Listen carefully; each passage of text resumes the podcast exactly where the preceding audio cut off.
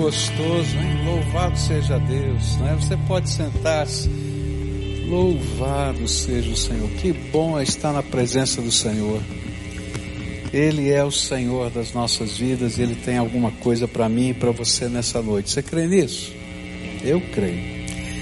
Eu queria olhar para uma parábola que a gente já estudou várias vezes juntos aqui, porque ela me ajuda a entender o caminho da restauração.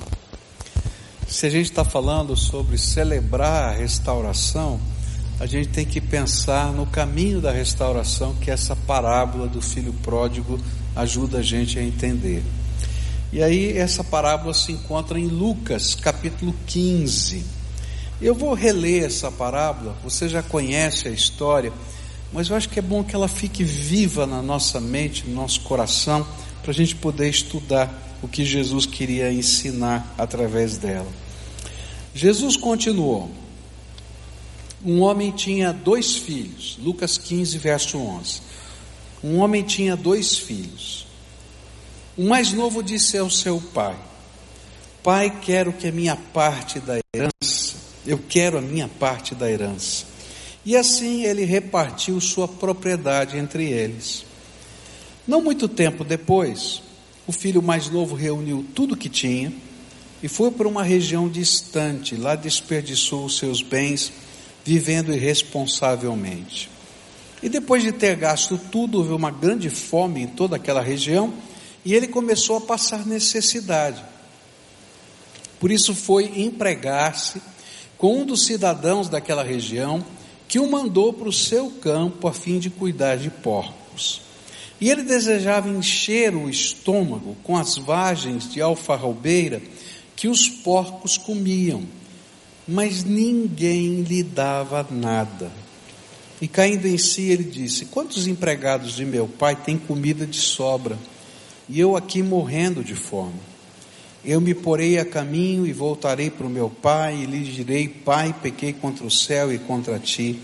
Não sou mais digno de ser chamado teu filho Trata-me como um dos teus empregados.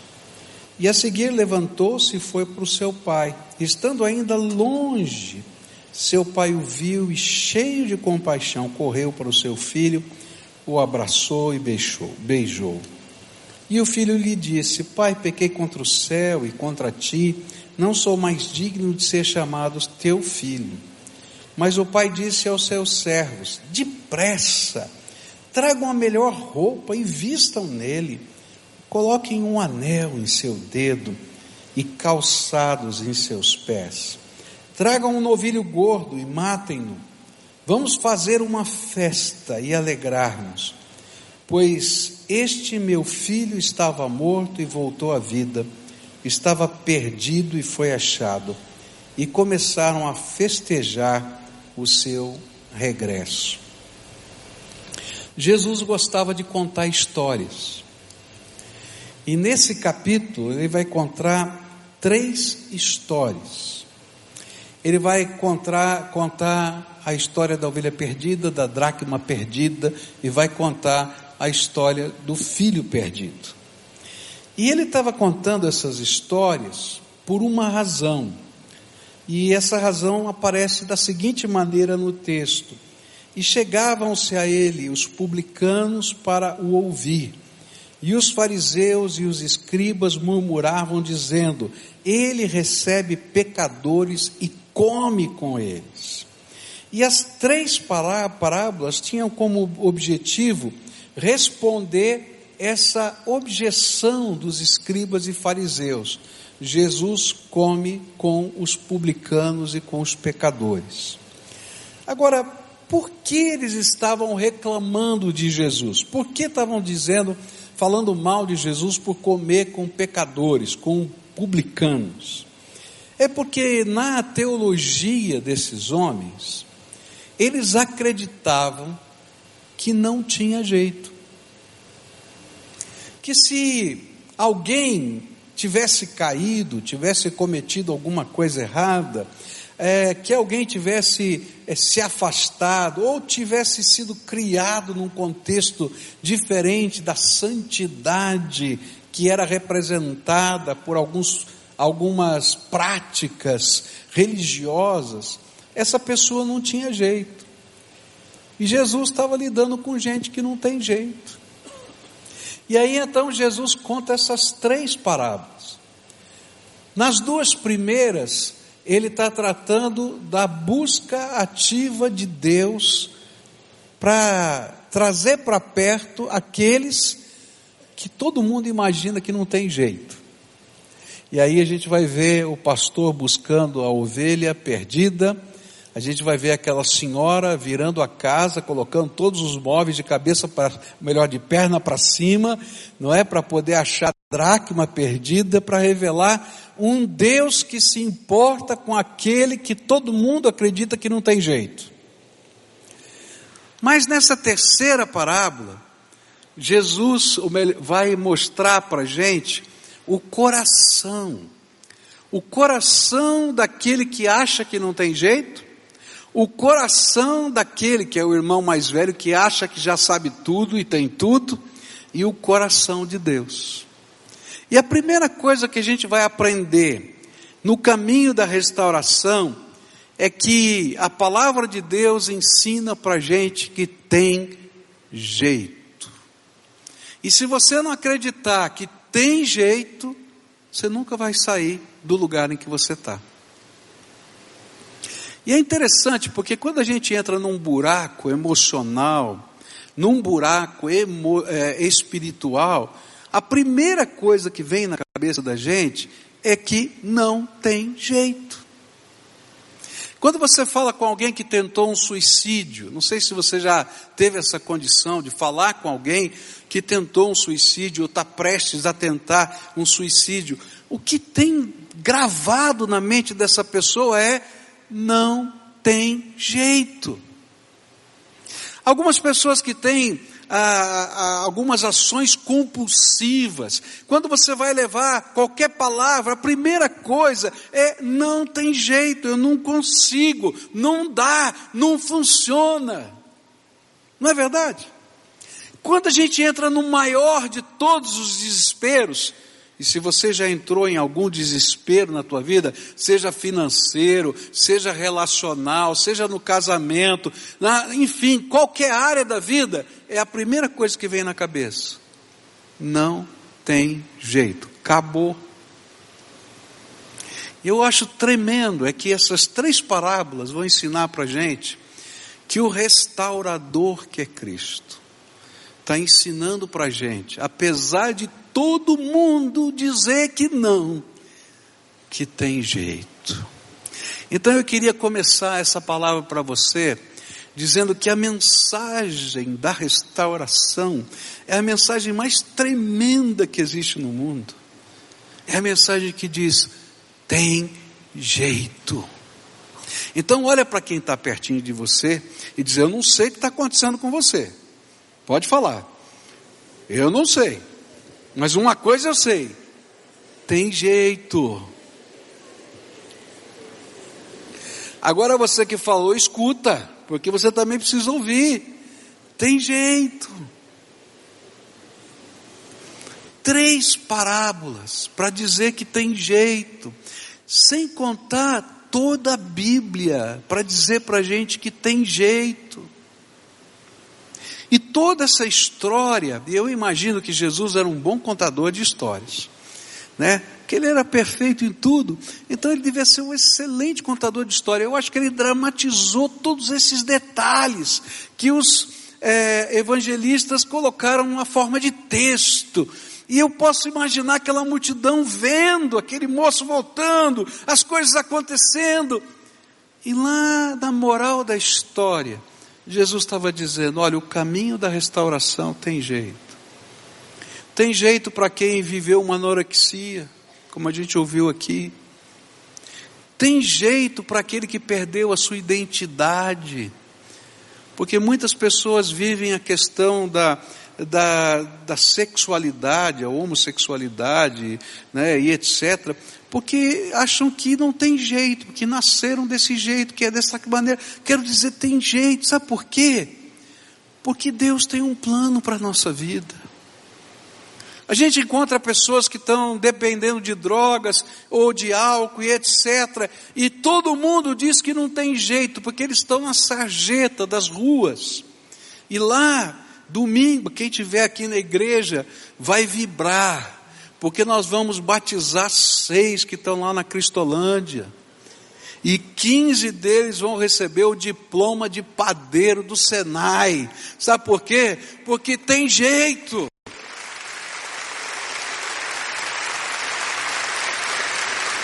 Nem a família acreditava que tinha jeito para eles.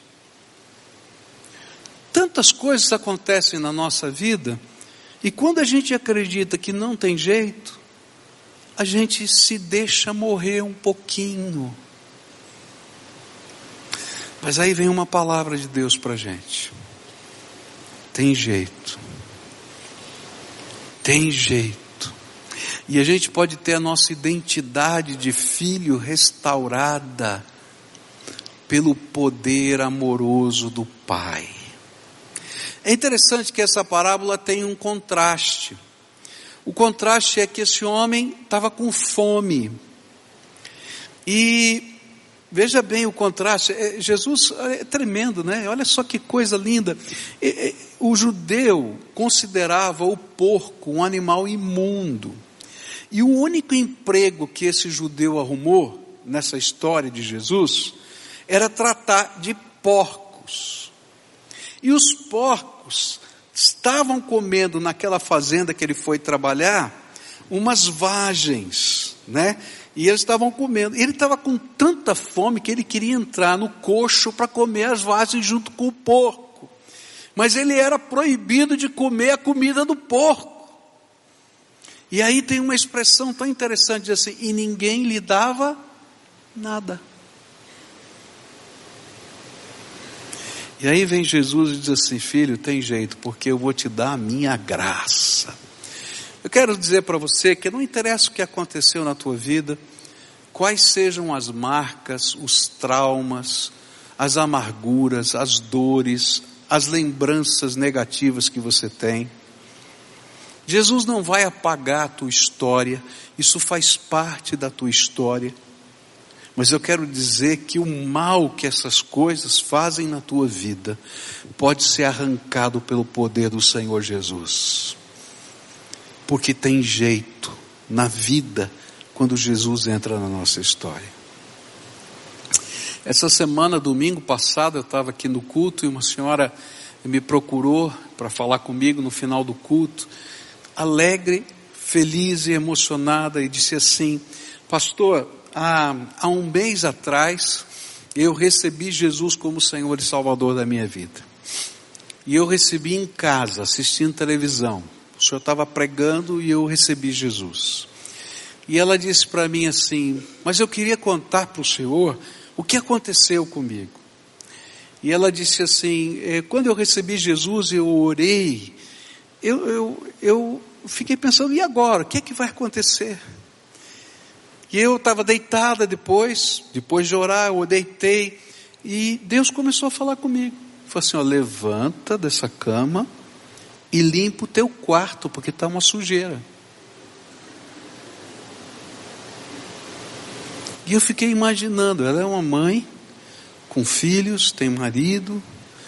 Essa mulher devia estar tá deprimida. Não é verdade? Porque quando a gente está deprimido, a gente não dá bola para essas coisas. E quando ela terminou de limpar o quarto, o Espírito de Deus disse para ela assim: agora limpa a sua casa, que está suja. E ela saiu para limpar a casa. E aí ela foi tomar um banho. E enquanto ela estava tomando banho, o Espírito Santo falou para ela assim: assim como essa água está caindo na sua cabeça, eu estou lavando, limpando você você está limpa. E ela falou assim, talvez uma coisa que ela não conseguisse entender, né? Porque a, a, linguagem dela foi uma e talvez o contexto fosse outro, né? Eu disse assim, tudo que era espírito imundo saiu. Eu não estava acreditando que ela estava endemoniada. Ela estava dizendo, ó, tudo que estava ruim na minha vida saiu, porque o Senhor estava ali me lavando. E eu fiquei assim tão impressionado de ver assim Tem tantas vezes que a gente está deitado na cama, olhando para a vida, lembrando das nossas dores, lembrando das nossas marcas, trazendo coisa ruim da nossa história para o dia a dia da gente, não é coisa que aconteceu no passado e que tem marca na nossa vida, faz parte da nossa história e faz mal. E o Senhor diz para a gente assim: filho, tem jeito, eu tenho poder para tocar a tua vida agora. Então, primeira lição que esse texto nos ensina sobre o caminho da restauração é que tem jeito. E tem jeito porque a nossa identidade vem do Pai. E esse Pai, segundo a palavra de Deus, lá em 2 Coríntios, capítulo 1, versículos 3 e 5, diz assim: Bendito seja o Deus e Pai de nosso Senhor Jesus Cristo, Pai das misericórdias e Deus de toda consolação, que nos consola em todas as tribulações, para que com a consolação que recebemos de Deus, possamos consolar os que estão passando por tribulações Pois assim como os sofrimentos de Cristo transbordam sobre nós, também por meio de Cristo transborda a nossa consolação. Tem jeito, porque a tua identidade é a identidade do Filho do Pai das misericórdias, do Deus de toda consolação. Segunda coisa, para a gente poder viver restauração, tem algumas condições. E se a gente não cumprir essas condições, a gente vai ficar dando voltas ao redor da vida da gente mesmo.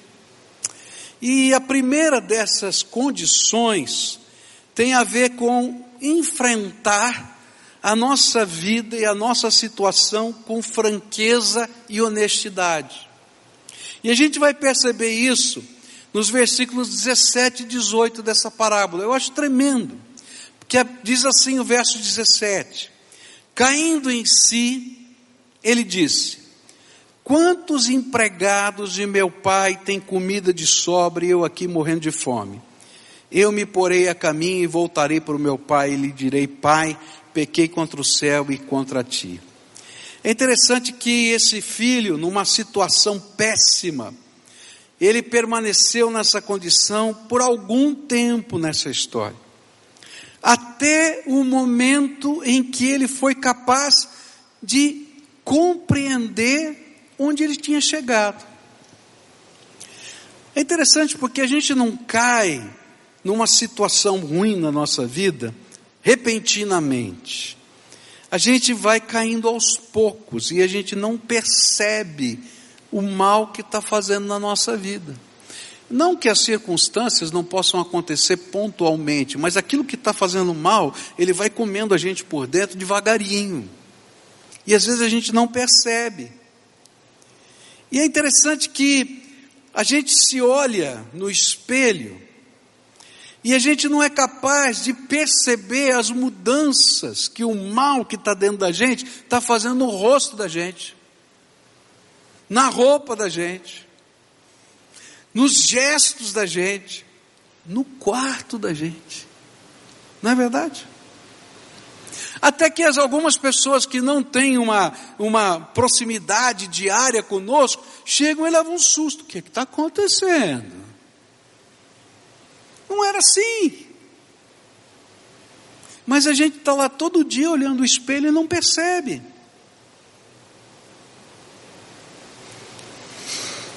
Mas um dia, a gente cai em si e compreende que aquilo que está nos fazendo mal tem jeito. E o jeito que está, aquilo que está nos fazendo mal, tem a ver com essa franqueza da gente se enxergar nessa condição e buscar solução para a nossa vida. Se aquele homem tivesse nessa história, essa é uma parábola, é uma história, Jesus contou para ilustrar uma verdade, não é um fato. Mas se nessa história aquele homem só tivesse se lamentando da sua sorte, só se lamentando porque ninguém lhe dava nada, porque os porcos tinham comida e ele não tinha comida, porque a vida tinha sido ingrata com ele, porque sei lá mais o que,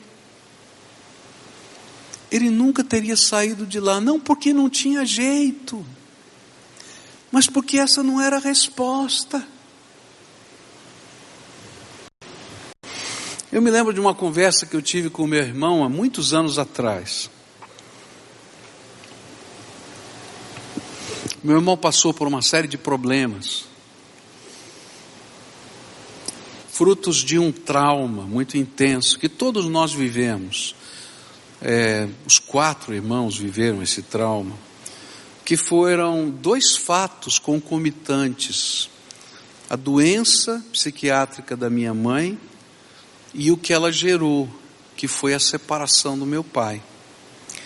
E aí, nesse contexto, nós ficamos todos em casa, os quatro, com uma mãe doente. E tendo que aprender a viver quase que sozinhos. Minha mãe é maravilhosa, está em casa comigo. Mas essa foi uma realidade que aconteceu. E o meu irmão passou por uma série de crises, como nós todos passamos, mas a maneira como ele enfrentou a crise foi um pouco diferente. Ele ficou revoltado com tudo que tinha acontecido. Revoltado, e isso afetou os seus estudos, isso afetou a sua condição de trabalho, então ele não conseguia parar em emprego nenhum. E nessa época, nós, ele era bem jovem, e nessa situação de não conseguir trabalho, de fazer, um dia eu fui conversar com ele e falando, olha, querido, você tem que olhar diferente a vida, não, a vida é assim, já aconteceu, nós temos que tocar para frente, vamos lá e tal, etc. E naquele momento histórico, eu me lembro muito bem que ele falou. Ele disse assim: "Eu não pedi para nascer. Por isso meu pai vai ter que me aguentar até morrer."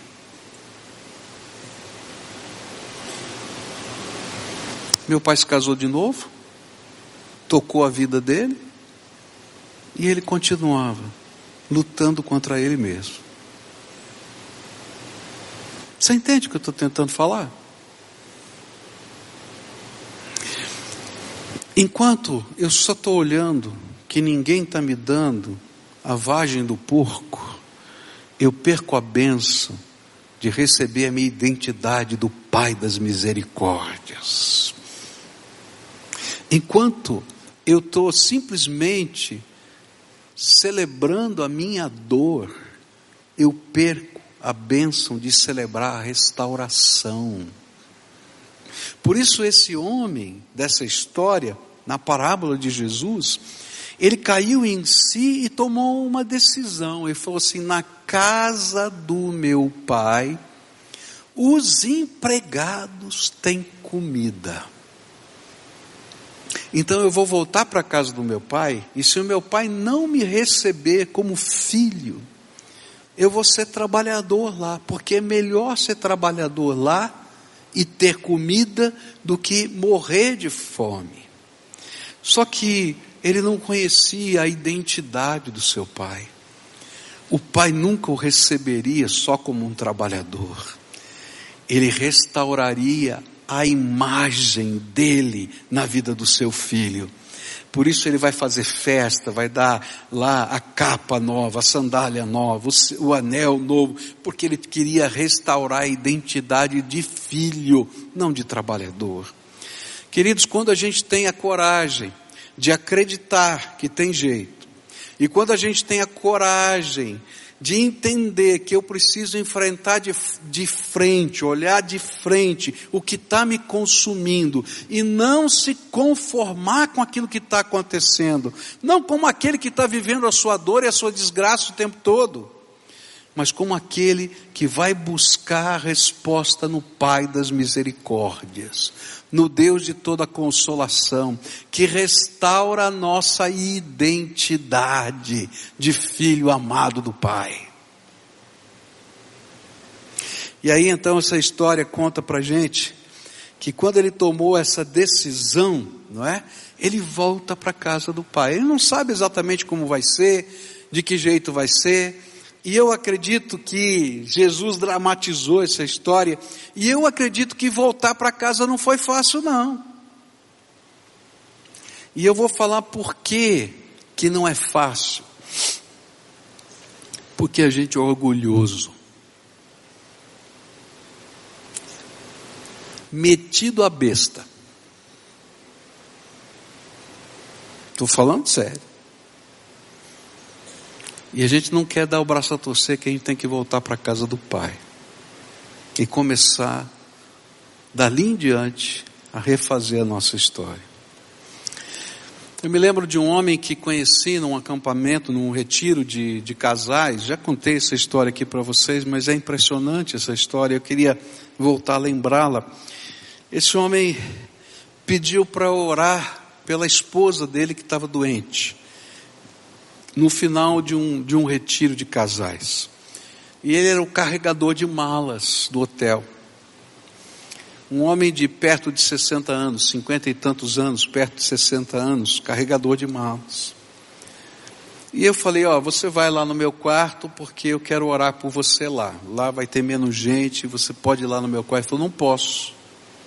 Eu falei, por que que não pode? Falou assim, porque o empregado não pode ir no quarto do, do, do, do hóspede.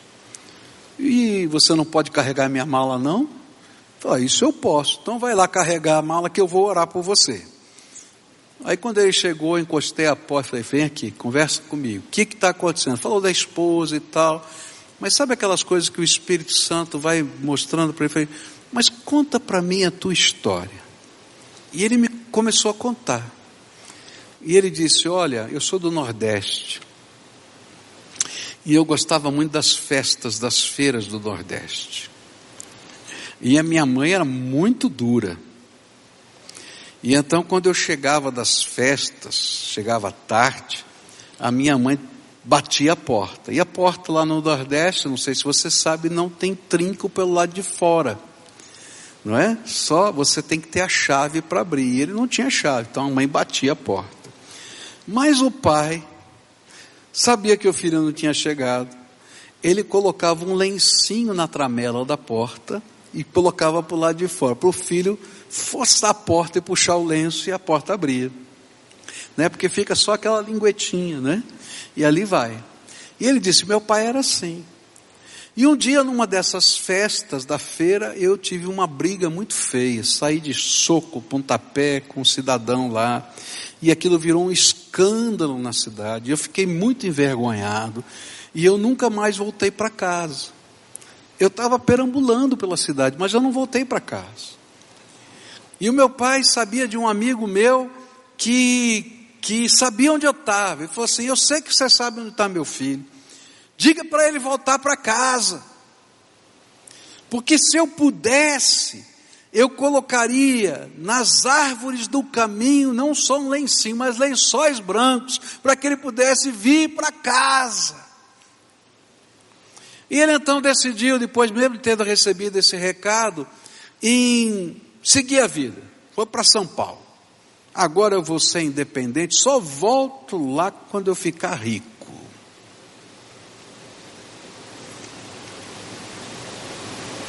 E nunca mais voltou. Nesse meio tempo, o pai dele morreu. A mãe já havia morrido. Um tempo depois, o pai morreu. E quando o pai morreu, veio uma tristeza tão grande, ele disse: Eu vou voltar, para pelo menos ver o túmulo do meu pai, porque eu não vou chegar a tempo. E ele chegou lá e foi procurar não a família, porque ele estava envergonhado. Ele foi procurar um amigo do pai dele.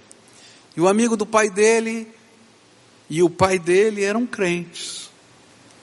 E o amigo do pai dele falou: Tá bom, vou te mostrar onde está o túmulo do seu pai. E ele lá ficou chorando no túmulo do pai, pegou depois o ônibus e voltou. E naquele dia ele disse assim para mim: Olha, eu tenho cinquenta e tantos anos, eu não me lembro exatamente, mas já maduro, e eu nunca fiquei rico.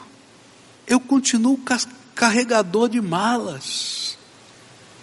Minha vida nunca foi para frente. E eu queria dizer para você que muitas vezes a gente fica parado no tempo e no espaço, porque não tem coragem de fazer o caminho de volta para a restauração. E o caminho de volta para a restauração começa na nossa busca da nossa identidade de filho do Deus vivo. Às vezes a gente está cheio de mágoa, cheio de dor, cheio de angústia, cheio de lembrança, cheio de tanta coisa. A gente não acredita que tenha jeito, mas a gente empaca na vida. E aí a gente tem que reconhecer que aquilo que está acontecendo conosco não faz bem para a gente. E a gente tem que dizer, eu tenho que voltar para o Pai eterno, o Deus Todo-Poderoso, o Pai das misericórdias, o Deus de toda consolação. Ele é o único que pode dar jeito na minha história. E o caminho de volta passa por essa visão, por essa percepção da nossa própria realidade. E aí a gente tem uma outra, uma outra parte nessa jornada da volta. Caindo em si, ele disse: Quantos empregados de meu pai têm comida de sobra? E eu aqui morrendo de fome. Eu me porei a caminho e voltarei para o meu pai e lhe direi: Pai, pequei contra o céu e contra ti. E o próximo passo é, primeiro, não é? De volta, condição para a gente fazer voltar. Crer que a gente, primeiro, que tem jeito. Segundo, que é, a gente tem que enfrentar de frente o que está acontecendo com a gente. Terceiro, é que a única pessoa que pode restaurar a nossa identidade, a nossa sorte é esse Deus Todo-Poderoso. Sabe por quê? Porque todo mundo que já passou por alguma coisa assim já tentou. Todos nós já tentamos. Você já tentou dar jeito na tua vida. E às vezes até a gente já procurou o jeito em outras pessoas. Às vezes, quando o nosso coração está amargurado, a gente transfere para outras pessoas, não é? A, a carência que está dentro da nossa alma. E aí a gente se entrega afetivamente, e a gente imagina que aquela relação afetiva vai suprir o buraco que está dentro da gente. Só que as pessoas são humanas. E não existe pessoa humana que seja salvador do outro, porque todos nós precisamos de salvação. E aí a gente entra nos buracos da vida. E o pior é que esse tipo de sentimento que projeta sobre o outro essa nossa, esse buraco existencial, ele é tremendamente consumidor, porque ele não tem nada para oferecer, ele tem tudo para sugar. E chega um determinado tempo, as pessoas dizem: Não quero ficar perto de você. Não é verdade o que eu estou falando?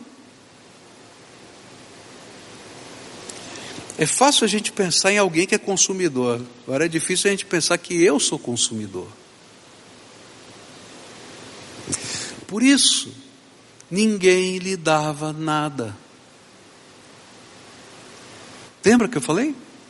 Agora, se eu olhar na perspectiva do mundo, como não dava nada? Ele arrumou um emprego. Esse estrangeiro que está aqui, que não tem onde cair morto, está trabalhando na minha fazenda. Ele que guarde o dinheiro e coma. Não, mas o que eu ganho é muito pouco comparado com aquilo que eu tinha na casa do meu pai. E por isso a minha alma está sempre insaciável. Não tem jeito da alma ser saciada se eu não voltar para o único que pode suprir as carências da minha alma e me dar uma nova perspectiva de vida. E esse alguém é o Pai das misericórdias, o Deus de toda consolação. E aí, quando esse moço toma a decisão e ele volta para a casa do pai, ele vai ensaiando o discurso. Eu fico imaginando ele pensando assim: como é que eu vou falar com meu pai? De que jeito vai ser? Como é que eu vou enfrentar o meu irmão? Como é que vai ser esse negócio? Não é? é difícil esse processo. E ele está lá ensaiando. Pai, eu pequei contra o céu e contra ti. Não sou digno mais de ser seu filho. Recebe-me como um trabalhador na sua casa. Não, esse discurso não está tão bom. Vamos dar uma melhoradinha. Troca esse, essa palavra. Sabe quando a gente vai ensaiando para falar? Eu imagino que ele foi lá na viagem toda imaginando qual seria o melhor discurso. Mas aí acontece algo tremendo, tremendo, que tem a ver com esse caminho de volta. E, esse, e essa coisa tremenda que acontece não é mais condição, mas é alguma coisa tremenda do Pai que está acontecendo. O amor do Pai. O amor do Pai é que se revela como restaurador. E a primeira coisa que eu acho tremenda, tremenda nessa história, e que eu acho que Jesus dramatizou, é que aquele filho vinha não mais com aquelas roupas bonitas que ele tinha, não mais, não é?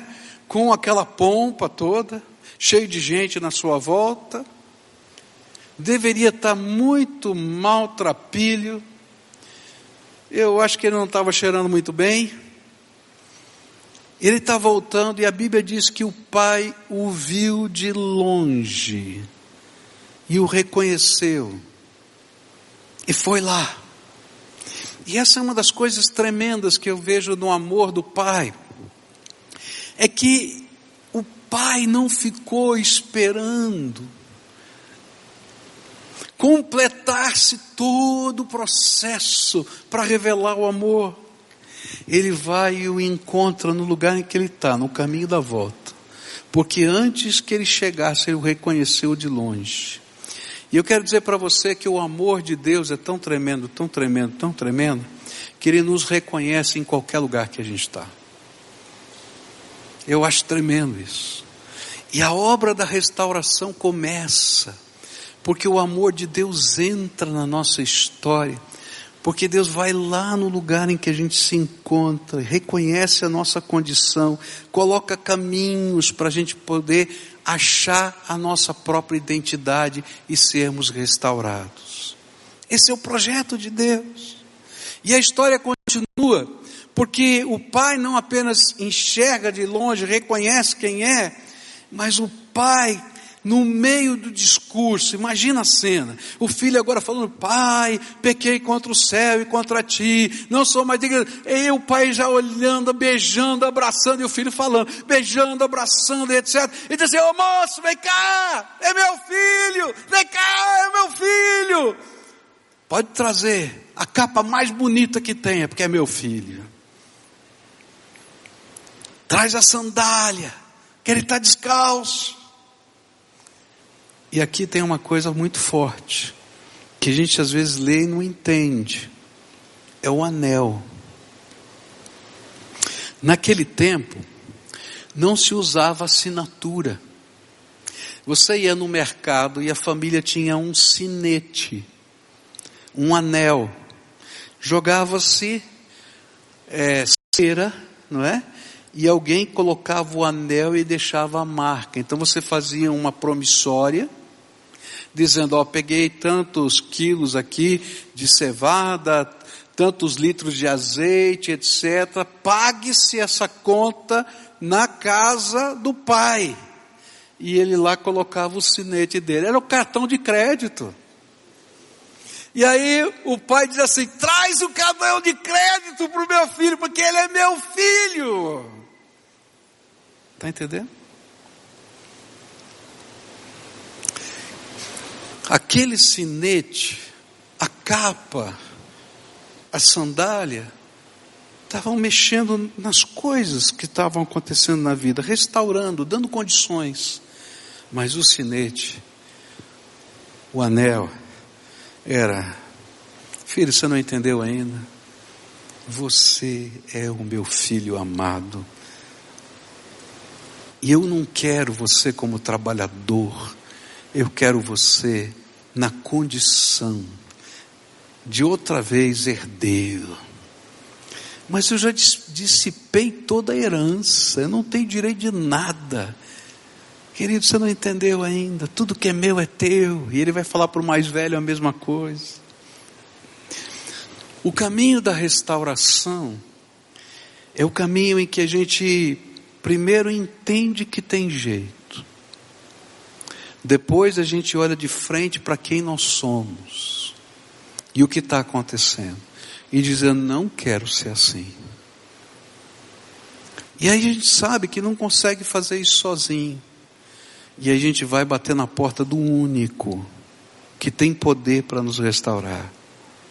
E aí começa algo tremendo, que é o poder do Senhor Jesus na nossa vida.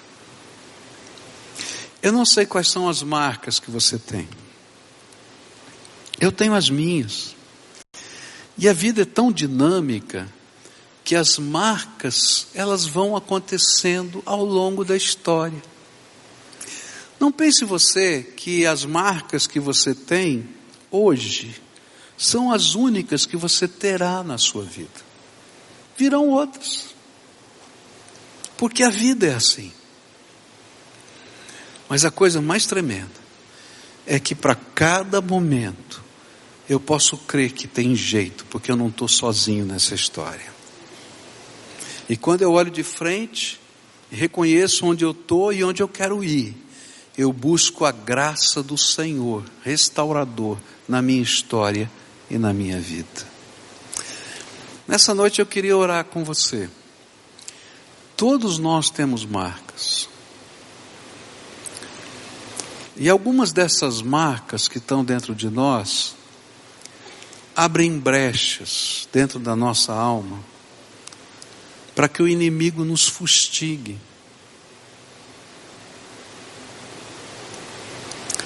Sabe, tem muita gente sofrendo, não por causa apenas de coisas que aconteceram no passado, mas porque o, o inimigo entra no meio dessa brecha de dor e coloca uma cunha. Você sabe o que é cunha?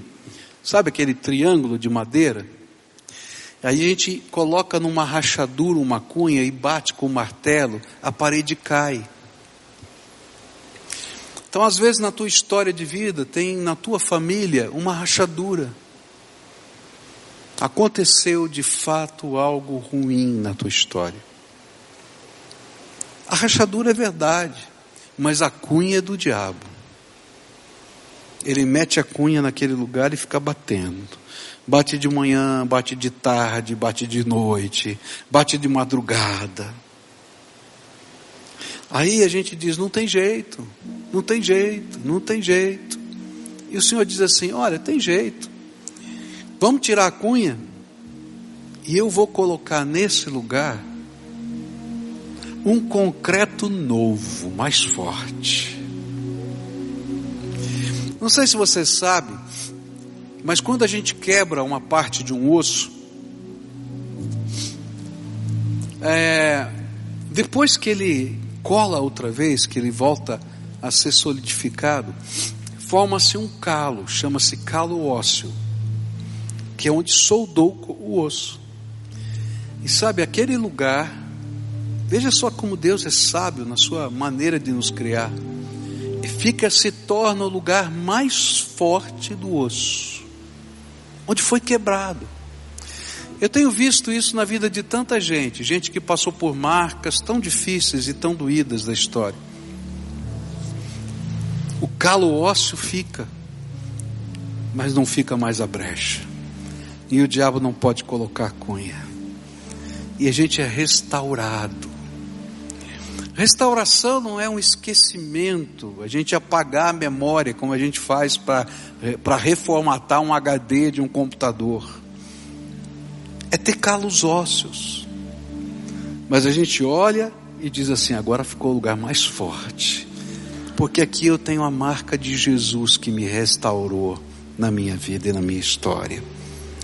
E aí é tão interessante porque Deus vai começando a nos usar para restaurar outros. Eu recebi um e-mail essa semana e eu fiquei muito comovido com esse e-mail que eu recebi. É,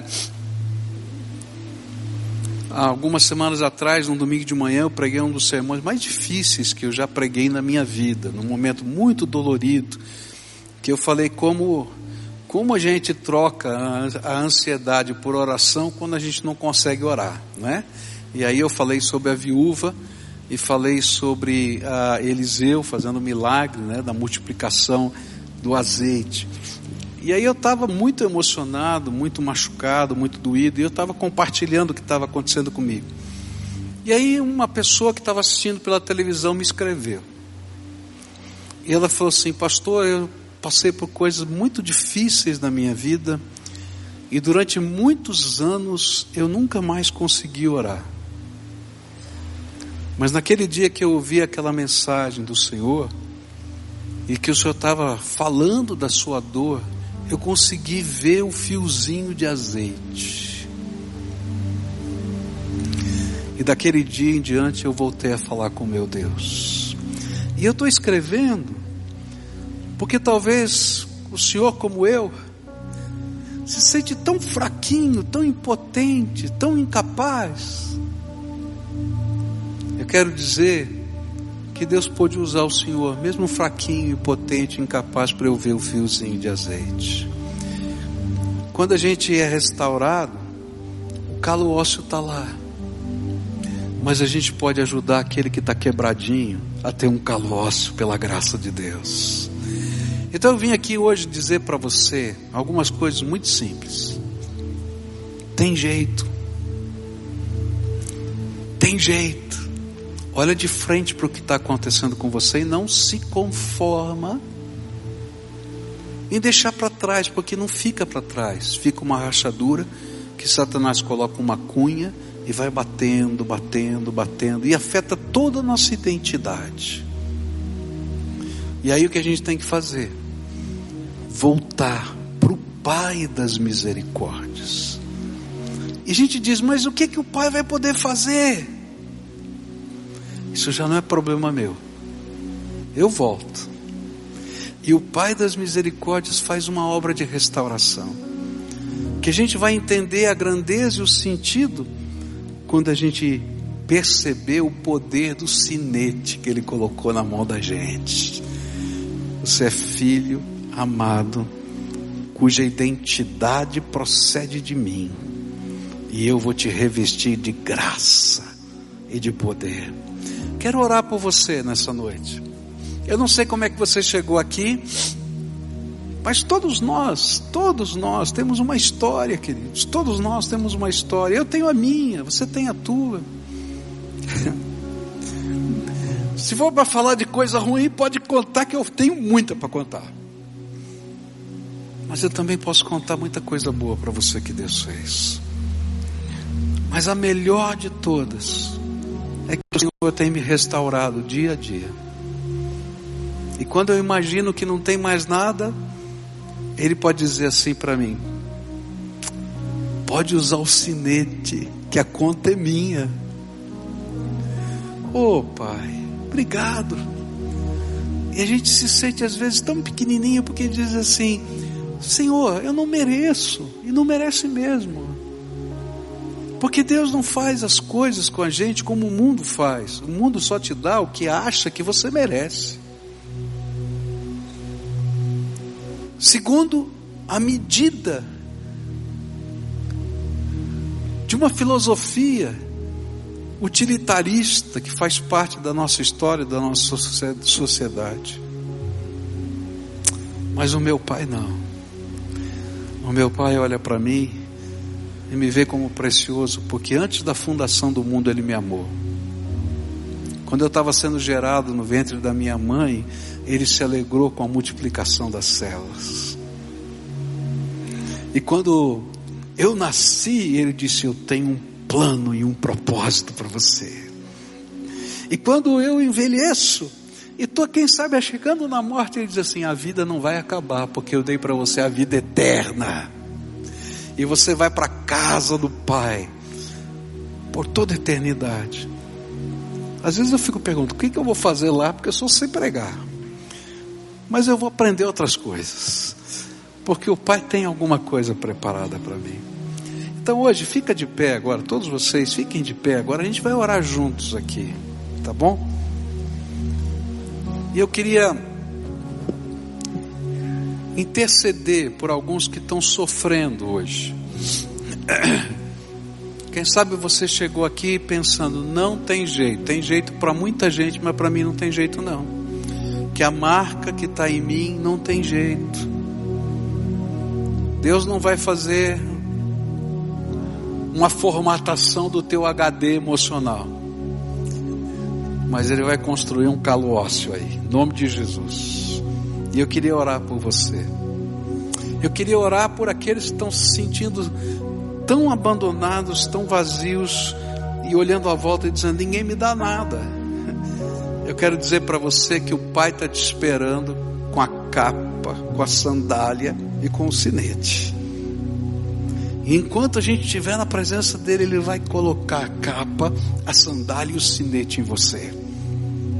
E a gente vai estar intercedendo e orando, pedindo cura, pedindo libertação. Eu creio que esse é um processo de Deus na nossa vida que começa com o primeiro passo. E hoje vai ser um primeiro passo. Tá? Mas tem o próximo passo, porque o caminho de volta sempre tem uma jornada, e o Senhor vai trabalhar isso. Às vezes a nossa identidade fica perdida e o Senhor vai dizer: Não, vamos restaurar, porque eu vou deixar a minha marca. Você vai ser identidade marcada por Jesus, DNA de Jesus. Então, se o Espírito de Deus está falando com você, você quer que a gente ore por você, vem para cá agora, vem para cá. Eu quero orar por você, quero interceder, pedir a bênção de Deus sobre a tua vida pedir consolação do Espírito, restauração espiritual, emocional, física na tua vida. Vem para cá, tá? Se hoje Deus te, te trouxe aqui para algo novo, e você está sentindo o mover do Espírito, vai saindo do teu lugar aqui. Esses irmãos estão aqui, vão acolher você, tá? Eles são ovelhinha esfolada também, viu? que está nesse processo da graça e a gente vai orar uns pelos outros. Para que o Senhor restaure, para que o Senhor abençoe, para que o Senhor fortaleça, para que o Senhor derrame unção. E eu queria convidar você que está fazendo parte dessa conferência a caminhar conosco nessa jornada, desses 12 passos. Esse é o primeiro, a gente vai dar 12 passos, mas essa é uma jornada jornada de Deus na nossa vida, de caminhada de fé. Então, aqueles que o Senhor está chamando, está tocando, vem para cá agora, pode vir, em nome de Jesus, pode vir, venha. Hoje é dia de coisas tremendas da graça de Deus aqui nesse lugar. Eu creio. Vamos pedir para Jesus colocar a capa em você, colocar a sandália, mas você não vai sair daqui sem o sinete. O sinete é teu cartão de crédito da graça de Deus. Então aqui, pode vir, pode vir para cá. Vai chegando perto. À medida que vocês que estão aí de coletinho forem orando por uma pessoa, se movam na direção de outra pessoa e oram. Põe a mão, tá? Abençoa, pede bênção de Deus, pede intervenção do Espírito, tá? pede cura, pede ah, ação da graça de Deus, toca na vida dessas pessoas aqui. A gente vai estar tá orando, tá? Se outras pessoas quiserem vir orar por essas pessoas, vem para cá e toca, põe a mão e ora, e abençoa, pede a unção de Deus, a restauração de Deus, cura da alma, cura das emoções, cura da vida, tá? Porque é o Senhor, é o Senhor que está aqui. E a gente faz isso não porque haja poder na gente, mas porque a palavra de Deus nos autoriza a fazer isso. Porque é o Senhor que nos convidou para esse banquete na Sua graça. Senhor Jesus, aqui estão os teus filhinhos amados. Cada um aqui tem a sua história. Oh, Pai, algumas histórias tão pesadas, tão doídas, tão angustiantes.